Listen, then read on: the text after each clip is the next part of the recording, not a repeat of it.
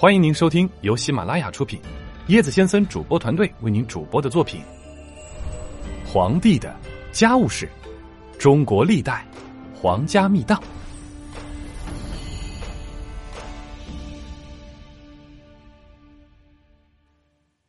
第六节：暴君胡亥的结局。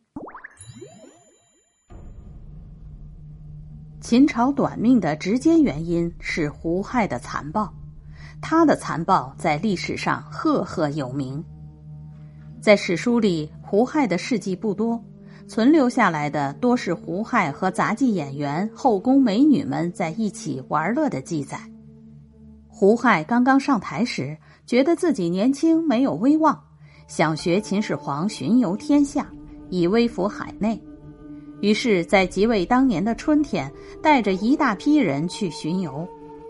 这一次，他们东到碣石，然后沿着海岸南行，到达了会稽山，至辽东而返。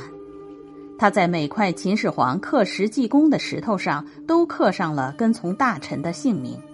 他的这些劳民伤财的举动，加速了大秦帝国的灭亡。在起义军已经打到鸿门的时候，李斯见形势危急，多次想找机会劝谏。而胡亥还不知好歹，竟然责备说：“韩非子说，尧当帝王的时候住的连小客店都不如，坐船的木料还有皮，他的衣食住行连守门的奴才都不如。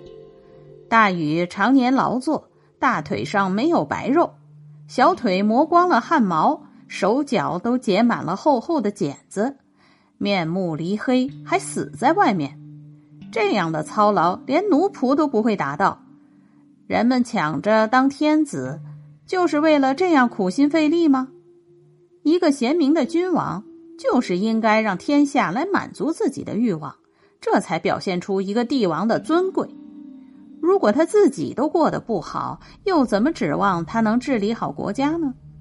我就是要随心所欲，常享天下，而无别人来妨害。你看，你将怎么办呢？他还大言不惭地说：“朕尊称万乘而无其实，我欲造一千乘的车驾，跟随一万乘随从来证实我的名号。”他的这番话就是他的人生宣言，同时这也是对于干预他尽情享受的李斯的指责：不准再对我说三道四，否则我就不客气了。李斯吓得为了自保，只得屈意以严厉的督责之法求得宽恕。薛县人叔孙通，秦朝时以文学征为代赵博士。数年以后，陈胜起义，天下震动。胡亥听说了，就召各位博士儒生问：“楚的庶族已经攻其入陈，大家看怎么办呢？”博士诸生有三十多人说。人臣不能作乱，作乱就是谋反，罪死无赦。愿陛下即发兵击之。胡亥听不得反字，作色大怒。叔孙通却说：“诸生所言皆非，明主在上，法令发布于下，官吏人人尽职，四方都心向朝廷，哪里有反者？只不过是些偷鸡摸狗的小贼罢了。”何足挂齿？各郡守卫今已捕诛，何足为忧？昏庸无比的胡亥听了很高兴，下令将说反的诸生下狱，说道的皆罢免，还赐叔孙通二十匹帛，一袭衣，拜为博士。叔孙通返回学馆，诸生责备他：“你何言之语也？”叔孙通却说。公不知，我饥不免虎口。具有讽刺意味的是，当面阿谀奉承的叔孙通马上逃回薛县，而此时薛县已降楚了。右丞相冯去疾、左丞相李斯、将军冯杰面对日益严峻的局面，集体进谏。关东群盗并起，秦发兵诛击，所杀王甚众，然犹不止，盗多。都是因为树曹转作市苦，赋税太多的原因，请暂停建阿房宫，减省四边数转。胡亥大怒，说：“今朕即位两年之间，群盗并起，你们无能不能禁止，却又欲罢先帝之所为，是上无以报先帝，次不为朕尽忠，何以在位？”把冯去疾、李斯、冯杰下狱问罪。冯去疾、冯杰不愿受辱，遂自杀；李斯不久也被枉杀。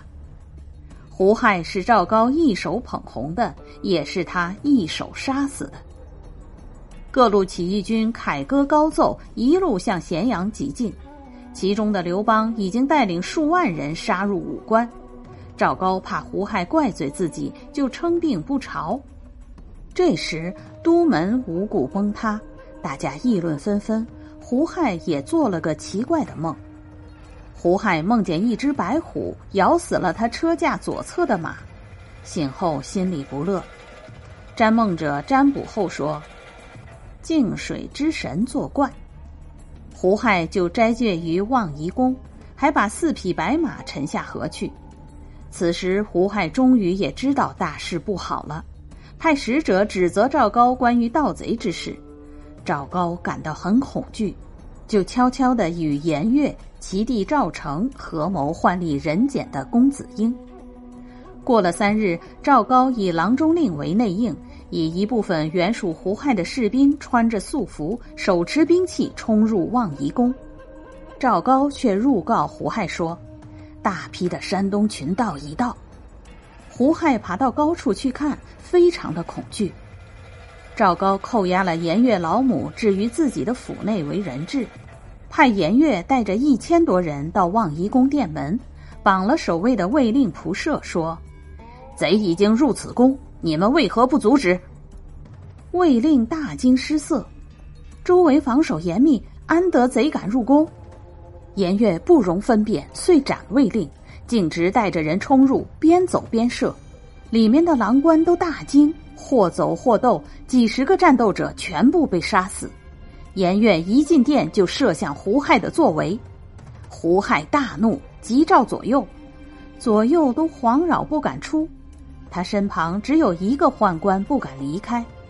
颜悦活捉了胡亥，指责他说：“足下骄恣，诛杀无道，天下共叛足下，足下自己说该怎么办吧。”胡亥哀求说：“丞相可得见否？”颜悦傲然说。不可。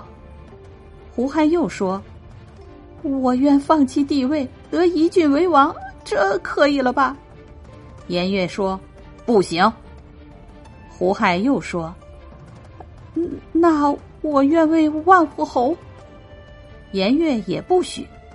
胡亥只得哀求说：“我与妻子为平头百姓，像我的其他兄弟一样。”这样应该可以了吧？颜悦发怒道：“我受丞相之命，今天是来为天下人要你命的，你说这么多废话干什么？”无奈之下，胡亥只有自杀以谢天下，被以平民之礼下葬在杜县。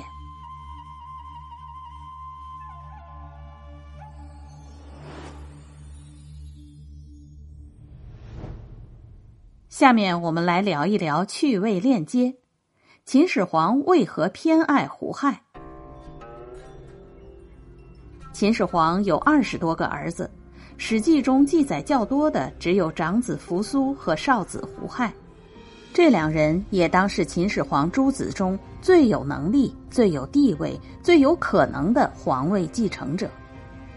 扶苏身为长子，刚毅而无勇，信人而愤世。